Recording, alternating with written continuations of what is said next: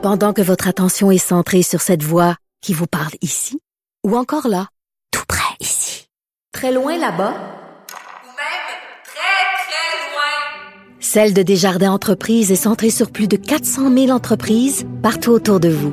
Depuis plus de 120 ans, nos équipes dédiées accompagnent les entrepreneurs d'ici à chaque étape pour qu'ils puissent rester centrés sur ce qui compte, la croissance de leur entreprise.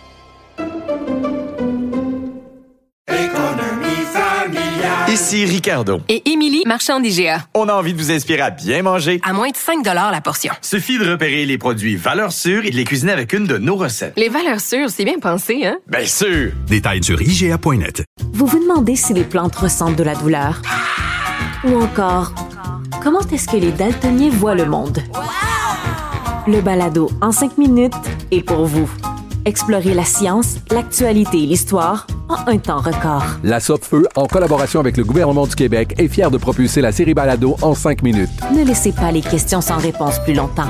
En 5 minutes, disponible sur l'application et le site cubradio.ca. Là-haut sur la colline.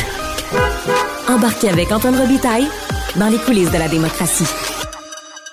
Le gouvernement Legault est-il responsable de l'augmentation fulgurante de l'itinérance au Québec, de sa régionalisation, comme on l'a vu ce matin dans les données qui ont été publiées? C'est ce que deux élus de Québec solidaire ont semblé dire ce matin. Étienne Grandmont, un d'entre eux, est avec nous, député de Tachereau. Bonjour. Bonjour. Est-ce que c'est la CAQ qui est responsable? Vous avez dit depuis qu'ils sont là, ben, ça a explosé.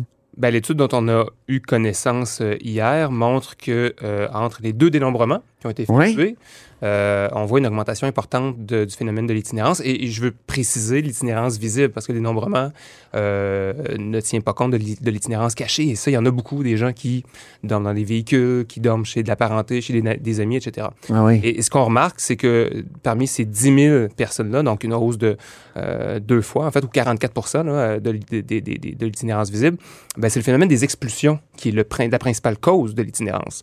le gouvernement Legault a décidé de ne pas beaucoup investir euh, de temps et d'énergie sur la construction de logements sociaux, sur la protection des droits des locataires. Et, donc, il y a un lien très, très fort entre les deux, évidemment. C'est pas ne pas avoir payé son loyer qui est la première cause, 53 ça j'ai vu dans, les données de l'étude?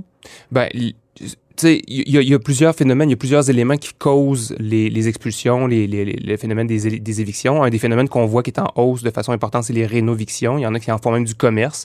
Euh, il y a un jeune de 28 ans, Henri Zevrieff, qui en fait un business, euh, qui s'assure d'acheter euh, des, logements, les rénove, sont en mauvais état, mais les rénove, mais en, en expulsant, en forçant les, locataires à quitter leur logement, en leur offrant des montants d'argent. et les locataires ne sont pas assez outillés pour être capables de défendre leurs droits dans ces contextes-là. C'est un exemple parmi d'autres. Il y a plusieurs causes qui peuvent mener à l'éviction. Les rénovictions en, sont un important. Euh, ce qui est important, c'est de voir que le gouvernement n'a pas mis des barrières, des balises pour être capable d'encadrer ce phénomène-là. N'a rien fait non plus pour contrôler les hausses de loyer. Depuis des années, on demande un registre des baux. Euh, les propriétaires, les grands propriétaires euh, ne font pas leur job, visent à maximiser leurs profits. Et, et, malheureusement, ben, les, les locataires en paient le et peuvent se retrouver dans des situations d'itinérance. C'est une des causes. Il y en a plusieurs. Il y a la santé mm. mentale, la toxicomanie, évidemment. Mais les expulsions, les évictions sont la principale cause de, euh, de l'itinérance. C'est ce que l'étude nous disait euh, avant-hier, hier. Dans votre comté, il y a eu le déplacement de l'Aubrivière et l'agrandissement de l'Aubrivière, nouvelle bâtisse qui a été construite euh, dans Saint-Roch. Et ça a changé la dynamique de l'itinérance dans Saint-Roch. Est-ce que c'était une erreur de faire un si gros bâtiment et de le placer à cet endroit-là? C'est pas un grand déplacement. Là. Je pense que l'Aubrivière s'est déplacé de même pas 800 mètres. Non, effectivement. Euh, c'était pas une erreur. Euh, d'abord, euh, l'Aubrivière, c'est un organisme qui fait un travail absolument essentiel, eh incroyable. Euh, on, a, on a pour une fois un bâtiment qui offre des chambres évidemment, il y a toutes sortes de, de, de, services qui sont offerts. Il y a des salles de dégrisement, il y a des accueils, euh, des dortoirs, euh, mais il y, a, il y, a, des chambres aussi qui sont offertes avec des douches individuelles pour certains certaines personnes qui vivent dans la rue, qui sont à cette étape-là dans leur parcours de vie. Euh, donc, c'est offrir un lieu, euh, des ressources euh, qui permettent aux gens de se sentir dignes dans la vie. Euh, puis je pense que cultiver la dignité pour les gens Mhm. qui sont euh, dans la dans, dans, dans la situation d'itinérance, c'est quelque chose de formidable à leur offrir. Cela dit, le déplacement a peut-être eu comme conséquence de le rendre plus visible parce que ça l'a rapproché. Euh, avant, l'Aubrivière, c'était peut-être dans un secteur qui était un petit peu moins habité, la cohabitation était peut-être un peu moins dérangeante. Moi, je pense que c'est surtout ça. Ça l'a rendu un petit peu plus visible. Puis le phénomène de, l'itinérance a augmenté par ailleurs. Mais c'est pas Mhm. la faute de c'est pas la faute de l'Aubrivière si ça, si ça a augmenté C'est pas le. Co- Comme il- certains ont dit, ben, c'est un 5 étoiles à Québec, donc ça n'a pas attiré. Tu sais, j'ai dit ça euh, en, en étant conscient Ouais. de que c'est gros, là, mais c'est c'est- c'est- c'est ce que certains, même itinérants, ont raconté. Ouais, mais en même temps, en parlant avec le- le- la direction en fait de l'Aubrivière, c'est pas c'est pas ça qui a causé le fait qu'il y ait plus de gens qui sont présents à l'Aubrivière dans Québec. Euh, c'est beaucoup plus la pandémie, c'est beaucoup plus les expulsions, c'est beaucoup plus le manque de filet social, euh, le manque de soutien du ministre responsable des services le travail euh, inefficace, euh, quasi inexistant, à la limite, en création de nouveaux logements sociaux puis de contrôle des loyers de la part de la ministre de l'Habitation. Je pense que c'est plus ça qui fait qu'on a un phénomène Mhm. qui explose, qui augmente. Et puis après ça, ben, la pandémie est peut-être venue jouer un rôle important sur la notion de, euh, des, des, des, des, des facteurs de risque qui sont associés à l'itinérance, c'est-à-dire par exemple la, la, la consommation de drogue qui, elle, euh, a, a beaucoup changé aussi. Est-ce qu'il n'aurait consomme pas fallu faire des petites maisons? C'est un peu ça que je. c'est- Certains disent qu'il aurait fallu faire plus des petites maisons limite euh, avec une- un, un nombre limite là, à 35 environ, Mhm. alors que là, c'est un gros truc. Ben, c'est pas à moi de juger si, si ça aurait été mieux l'un ou l'autre, mais peut-être de poser la question est-ce que les budgets permettaient de faire plusieurs, plusieurs petits édifices ou si les budgets ne permettaient que d'en faire un seul et avoir des économies d'échelle? Mhm. Encore une fois, on revient à la question de financement des organismes qui travaillent de près avec les personnes itinérantes. Et dans tous les cas, ce qu'on se rend compte, et c'est ce que les organismes nous disent sur le terrain, j'en ai plusieurs dans ma circonscription, c'est que le financement à la mission, le financement pour les projets est nettement insuffisant. Regardez le ministre Carman, euh, aujourd'hui, a promis 20 millions pour euh, euh, agir de façon urgente. Ben, il a ajouté 13 parce qu'il y avait déjà 7 dans le budget. Ouais, ben, il est rendu à 20, mais dans tous les cas, peu importe comment on l'additionne ou on le soustrait, euh, la, la- la seule ville de Montréal euh, aurait besoin de 40 millions pour maintenir les services actuels. Mhm. Donc 20 millions, c'est clairement insuffisant. là. OK. Alors, euh, qu'est-ce qu'il faut faire? Ben, nous, ce qu'on demande, euh, c'est, un, travail de cohérence gouvernementale plus fort. Il faut que pour le premier ministre, ça devienne une priorité euh, et qu'il, il- qu'il demande à chacun de ses ministres impliqués, euh, ben, le ministre Carman, la ministre responsable de l'habitation, euh, le ministre responsable de la sécurité publique, euh, etc., etc., qu'on ait quelque chose. Nous, minimalement, ce qu'on demande, puis demain, on va se présenter au sommet des municipalités sur la question de l'itinérance. Ce qu'on va demander, c'est au moins un plan concerté entre le ministre, le ministre off- offert, développé par le ministre Carman et la ministre de l'Habitation, parce que on se rend bien compte qu'il faut absolument travailler sur la question du logement en même temps qu'on travaille sur les services euh, qui sont offerts à- aux personnes itinérantes. Mais c'est, Puis on va profiter aussi par ailleurs du projet de loi 31 qui va traiter de la question de l'habitation, qui va être Mhm. déposé proche- qui a commencé à être déposé, je pense, aujourd'hui, euh, par la ministre de l'Habitation. Ben, on va, on va essayer de l'améliorer au mieux pour protéger les locataires, pour éviter qu'ils tombent dans l'itinérance. Mhm. Pour, pour le, le- le citoyen, j'imagine le citoyen, c'est un peu déconcertant parce que t'as- t'as- Québec solidaire dit c'est la faute au gouvernement euh, du Québec. Il y en a qui disent c'est la faute aux villes. Les villes con- construisent pas assez. Valérie Plante, par exemple, elle avait euh, promis de 12 000 logements sociaux. Finalement, il y en a que Mhm. 4 000 qui ont été construits. Euh, et tout à l'heure, j'entendais Pierre Poilievre, chef du Parti conservateur, dire c'est la faute de 8 ans de Justin Trudeau s'il y a une augmentation de l'itinérance au Québec. Et tout le monde se renvoie la balle, se, se monte du doigt. euh, euh, c'est ça qui, qui, euh, qui est responsable, au fond. Vous, vous avez comme dit que c'était la CAQ, mais euh, ils sont quand même pas les seuls responsables là-dedans. Non, évidemment, c'est une, une, une responsabilité qui est partagée. Cela dit, euh, le filet social au Québec, c'est le gouvernement du Québec qui en est principalement responsable. Mm. Depuis des années, son désengagement sur les questions, notamment l'itinérance, la question du logement, a fait en sorte que cette responsabilité-là est tombée dans les bras, dans les mains des élus, qui sont les premiers interpellés par les citoyens, qui sont dérangés par Ben oui. l'itinérance. Euh, puis les villes ont beau vouloir construire... Dans votre comté, est-ce qu'on vous en parle beaucoup? Ben, beaucoup moins qu'aux élus municipaux pour vrai, là, c'est beaucoup. Puis c'est pas Lionel Carman qui se fait interpeller par les citoyens de ma circonscription. C'est les élus municipaux locaux qui se font interpeller. Euh, donc, ils aimeraient bien pouvoir euh, déployer toute, toute, une batterie de mesures. Ils aimeraient bien pouvoir construire davantage de, lo de logements sociaux avec une offre diversifiée pour euh, chaque situation particulière des personnes itinérantes qui veulent retourner tranquillement pas vite sur l'habitation, puis dans un logement, puis éventuellement peut-être aspirer à trouver un emploi, etc., raccrocher finalement. Mais si ça vient pas avec des moyens, les villes peuvent rien faire.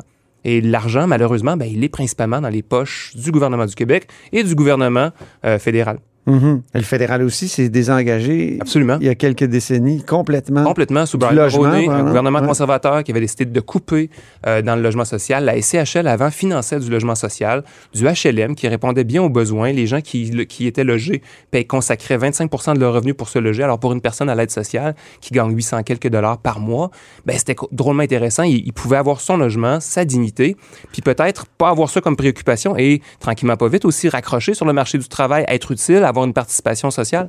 Ça, c'est important. Malheureusement, des gouvernements comme celui de M. Poilievre, ça l'intéresse pas, ces enjeux-là, ça l'intéresse pas. Il y a beau dire. C'est un que... parti pour l'instant, c'est pas un gouvernement à Poilievre. Oui, évidemment. Non, mais je parlais de son ancien Vous gouvernement. pensez qu'il va être élu? Non, je ne dis pas qu'il va être okay, élu. okay. Ce que Harper. je, disais, que je référais okay. au gouvernement conservateur qui avait coupé là-dedans. Oui, c'est ça. Ouais. Puis euh, le gouvernement Harper, lui, n'avait pas corrigé. Il n'a pas relancé, il n'a pas corrigé ça, non. Tellement. Non. Euh, Meta? Oui. Vous, vous allez boycotter? Qu'est-ce qui se passe? Est-ce qu'il n'y a pas un peu. Il y a eu vraiment du flottement là, à Québec solidaire non, cette semaine là-dessus? Il n'y a pas de flottement. Euh, nous, on est, euh, on est très conscient qu'on a, on a un problème actuellement. Actuellement, il y, a un, il y a une loi qui est adoptée au gouvernement fédéral ouais. qui dérange clairement Meta, qui a décidé d'attaquer, dans le fond, la, la, les médias euh, canadiens en ne publiant plus, en ne diffusant plus euh, le contenu sur ces plateformes. Euh, on le regrette. Euh, maintenant, on est dans une période électorale. Nous, on veut pouvoir rejoindre les jeunes. Dans Et la ça balance... donne l'impression que vous avez des principes à géométrie variable? Non, absolument pas. On, est, on fait la balance des, des avantages des inconvénients. Dans une élection partielle dans Jean Talon, on a besoin de rejoindre les gens où ils sont, puis ça passe beaucoup par les médias sociaux. On le fait. Pour chaque dollar... J'imagine Amir Kadir, là, mm -hmm. qui boycottait les produits d'Israël en sachant très bien que c'était symbolique, mais il lâchait pas. Euh, je veux dire, il y a tellement de boycotts que vous avez fait dans votre histoire, vous, votre parti. Je me souviens, Uber, le boycott d'Uber aussi qui avait été lancé, euh, et toutes sortes de choses. Petro-Canada, à un moment donné. Comment ça que là, parce que ça nuit à vos intérêts électoraux, vous transigez avec vos valeurs. Ça nuit pas à nos intérêts électoraux, ça nuit à la ben démocratie. Oui, dites, Nous, on veut pouvoir rejoindre les gens là où ils sont actuellement. Ça passe par, euh, par Meta, malheureusement. Euh, pour chaque dollar qu'on va mettre là-dedans, on va mettre un dollar aussi euh, dans les médias régionaux et locaux francophones. C'est un engagement qu'on a pris et on va le Ça n'aurait pas été une occasion de dire que c'est une privatisation de l'espace public terrible. Facebook, on est, on est tous un peu otages de ça. Je vais vous dire, le, le moi, j'ai commencé en vous parlant du projet de loi de Justin Trudeau euh, qui oui. dérange visiblement Meta. Moi, je pense que c'est la bonne façon d'agir sur Meta. C'est de faire intervenir le gouvernement, en l'occurrence ici le gouvernement de François Legault. Ça doit faire quatre ou cinq ans que notre euh, ex-députée euh, Catherine Dorion avait déposé. Une vous voyez bien que ça marche pas. Là, une proposition, méta, méta, une, proposition ouais. une proposition de fonds pour aider les médias locaux. Ça n'a pas été repris par le gouvernement Legault cette idée-là. On le disait à l'époque, ça va prendre. Mais ça aurait genre, été ça financé va prendre, comment? Ça va prendre ce genre de mesures-là pour être capable. C'était un, un, mécanisme qui, qui faisait en sorte que les GAFAM versaient dans un fonds un 75 millions, si ma mémoire est bonne, qui permettait d'aller soutenir si, financièrement les médias. Si ça marche pas à Ottawa. C'est ça, mais c'est ça qui fait. Si ça marche pas à Ottawa, comment est-ce que ça aurait, comment ça, est-ce que ça aurait pu marcher à Québec? Pour moi, ça fonctionne beaucoup plus, ça, ces mécanismes-là, que le gouvernement met en place. C'est ce qui dérange. On le voit avec ces 18. Mais la compétence en matière dérange. de communication puis de médias, on l'a perdu devant la Cour suprême dans les années 80. Est-ce qu'on aurait vraiment pu, euh, justement... Est-ce que ça a été tenté? Ça n'a pas été tenté par le gouvernement de François Legault. Ben là, on voit qu'à Ottawa, ça, il, il, se casse les dents là-dessus, là, que Meta fait simplement ignorer la loi ou la contourner en disant nous, on retire. Ça dérange beaucoup plus Meta. Visiblement, sa réaction montre bien que c'est le genre de mesure qui le dérange. Donc, moi, je pense qu'on aurait beaucoup plus de chances de, de, gagner, de faire des gains auprès Vous de Meta pas que c'est avec ça qu'en faisant un boycott qui, à la fin, ne change pas le trafic. Mais Meta fait simplement appliquer la loi. Il dit ben, s'il n'y a pas de, de, de médias canadiens, on n'a pas à payer. C'est tout, c'est juste ça qu'ils font. Et nous, on est comme otage de ça, tout le monde, parce que l'espace public de discussion est rendu privatisé, appartient à une compagnie. Vous savez, euh, dans, dans le temps, là, euh, les ondes publiques, on disait c'est public, Mhm. les ondes. Donc, Les ça ondes prenait un permis Ouais. De, euh, du gouvernement, de, de, de l'État canadien pour euh, émettre sur les ondes. Donc, il y avait là moyen d'avoir un mécanisme de, de redistribution et tout. Les câbleaux distributeurs aussi faisaient beaucoup d'argent. On leur a dit, ben vous créez des fonds. Mais là, on n'est pas capable de le faire avec une compagnie transnationale comme celle-là qui, qui s'est comme accaparé l'espace public. Absolument, absolument. Ben, c'est peut-être un combat plus grand à mener encore. Il faudra peut-être envisager, je ne veux pas dire n'importe quoi, mais une certaine, une certaine euh, créer des espaces publics à l'intérieur de ces sphères. Oui, mais je comprends pas pourquoi vous, vous dites, ben là, euh, nous autres, on va quand même euh, transiger avec ça, on va s'arranger. Non, mais ce que je vous dis, c'est que C'est payant en période électorale. non, mais- Imaginez Amir Kadir, il- est-ce qu'il est-ce qu'il a changé la dynamique au Moyen-Orient en boycottant Israël? Non, mais ce que je veux dire, c'est qu'à la fin, là, dans, dans le contexte d'une élection, on veut pouvoir rejoindre les gens. Pour nous, ça, c'est important. Ça aussi, c'est quand même quelque chose de fondamentalement Ouais. important, de rejoindre les gens, de leur passer le message, de les intéresser à la campagne électorale, s'assurer qu'ils aillent voter. Ça aussi, c'est quand même important. Mm. Et c'est, je vous le dis, dans la balance des avantages et des inconvénients, on a choisi d'y aller pour une bonne communication avec les gens dans la circonscription de Jean Talon. C'est ça qui est important pour nous. Merci beaucoup, Étienne Grandmont, Grand plaisir. député de Tachereau. J'aurais voulu parler d'éliminer les voitures sur Camillien Hood, mais vous reviendrez. C'est un sujet passionnant. Maintenant, vous nous boycottez plus, donc vous allez revenir. Ça va nous faire plaisir. Merci. Salut. Et c'est ainsi que se termine La Haut sur la Colline en ce jeudi. Merci beaucoup d'avoir été des nôtres. N'hésitez surtout pas à diffuser vos segments préférés sur vos réseaux. Ça, c'est quoi? C'est la fonction partage. Et je vous dis à demain.